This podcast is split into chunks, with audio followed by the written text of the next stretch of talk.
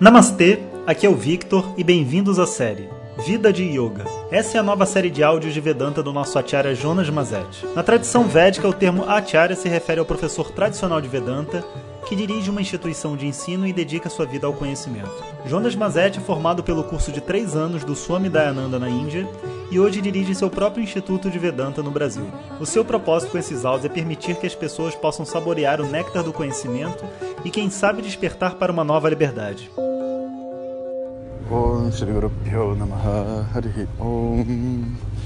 Bom dia pessoal Então, tô aqui animado com a possibilidade da gente se encontrar no final dessa meditação e vou então botar minha energia para pensar sobre isso. Ver se a gente combina realmente um local para para se encontrar, de repente São Tomé das Letras pode ser bom, mas tem que calcular o tempo para bater, né? As datas têm que bater. Mas se existe esse desejo por parte de vocês, existe parte então, da minha parte também, acho que a gente pode romper com essa distância do WhatsApp, né? A gente vai ficar ainda mais próximo. Mas tinha que ser um evento assim aberto, sabe? Abertão. Que a gente tivesse, todo mundo pudesse ir de uma maneira muito livre, né? Precisamos descobrir uma forma de fazer isso. Eu vou, eu vou botar minha cabeça para funcionar aqui e ver se a gente encontra uma forma de fazer isso bem bacana. Enquanto isso, a gente continua com a nossa vida de yoga, né? essa jornada de autoconhecimento. E hoje eu acho que a gente tem que falar um pouco sobre é, uma abertura de mente, sabe? O yoga, quando ele não tem assim, um, não vem acompanhado de uma, uma abertura de mente, ele pode ser uma prática muito, é, como é que eu vou dizer, muito perigosa, sabe? Porque é muito comum, né, dentro dos grupos todos de yoga, as pessoas praticarem, estudarem tudo mais, e terem aquela famosa tese linda de que eles são os únicos que conhecem o verdadeiro yoga, o verdadeiro Vedanta, o verdadeiro não sei o quê. E é, isso é uma. Pensar desse jeito é muito nocivo, sabe, para nossa mente. Porque a hora que a gente diz que nós somos os únicos que temos o verdadeiro yoga, ou o melhor caminho, e tal, a gente meio que se torna um pouco pequeno demais, sabe? O yoga é uma coisa tão ampla, né? Tem tanta gente estudando e, e praticando e tudo mais, que chega a ser meio desproporcional, né? A pessoa dizer que ela não tem nada para aprender com ninguém, sabe? E que o que ela sabe é a coisa última. Só de você estudar os Yoga Sutras e ver quanto que existia dentro do yoga e quanto que não existe mais, porque as pessoas não têm mais acesso às práticas e tudo mais. É, tipo assim, é evidente que o yoga que está disponível para gente hoje, na maioria dos lugares, é como se fosse uma coxa de retalhos, né? Cada um tem um determinado tipo de prática de dentro dessa história que faz sentido para si, mas é só uma parte da história. E eu diria até mais, que não é só dentro do mundo do yoga. Por exemplo, tem toda uma parte de conhecimento do corpo físico que hoje só vai estar disponível para um professor de educação física, para alguém que estudou anatomia, sabe, fisioterapia.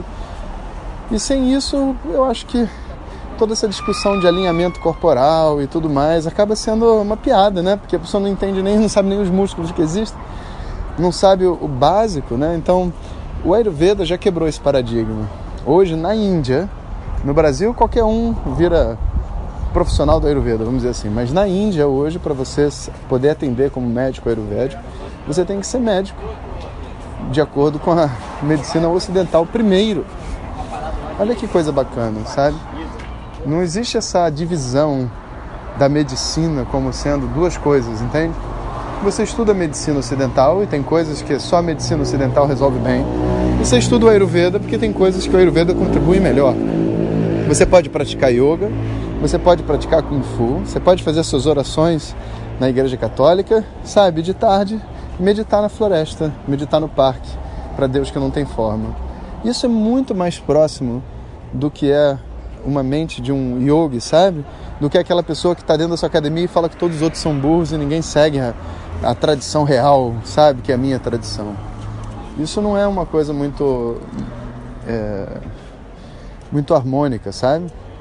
É mais harmônico eu entender que eu tenho minha tradição e quando alguém vem me falar alguma coisa de uma outra tradição, eu abri, abri o ouvido, abri meu coração para ver se tem alguma coisa para eu aprender, sabe? Então, é, nessa visão de vida de yoga, eu acho que essa esse não fechamento, sabe? Eu não quero falar abertura de mente porque não é uma simples abertura, mas é não estar fechado, sabe, para ouvir sobre o seu próprio crescimento numa outra linguagem que não a que você está acostumado. Isso é muito importante, né? Eu acho que define assim um certo nível de maturidade dentro do caminho. Grandes mestres, todos que eu conheço, mesmo depois de mestres, eles nunca se fecham para ouvir nada de novo que nenhuma que uma outra tradição qualquer possa oferecer, sabe? Ah, não, porque não veio da Índia, eu não quero ouvir, sabe? E isso, isso não é uma, uma atitude madura, sabe? A gente precisa, é, inclusive, aprender com a nossa própria cultura, né? O tanto de conhecimento que já existe dentro dessa cultura.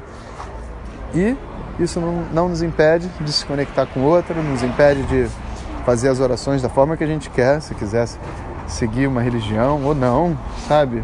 Quem que tem, sabe, alguma coisa a ver com isso? A relação entre você e Deus. Quem que tem algo a ver com isso? Não existe intermediário, sabe? Então essa compreensão que rompe esses limites todos é muito importante. Então deixo vocês hoje com essa reflexão. Um bom dia para vocês. Om Shanti Shanti Shanti. Compartilhe com seus melhores amigos. E se você quiser receber nossas mensagens diretamente no seu WhatsApp, clique agora no link que vem junto com o título. Para outras informações, www.vedanta.com.br. Om Tat Sat.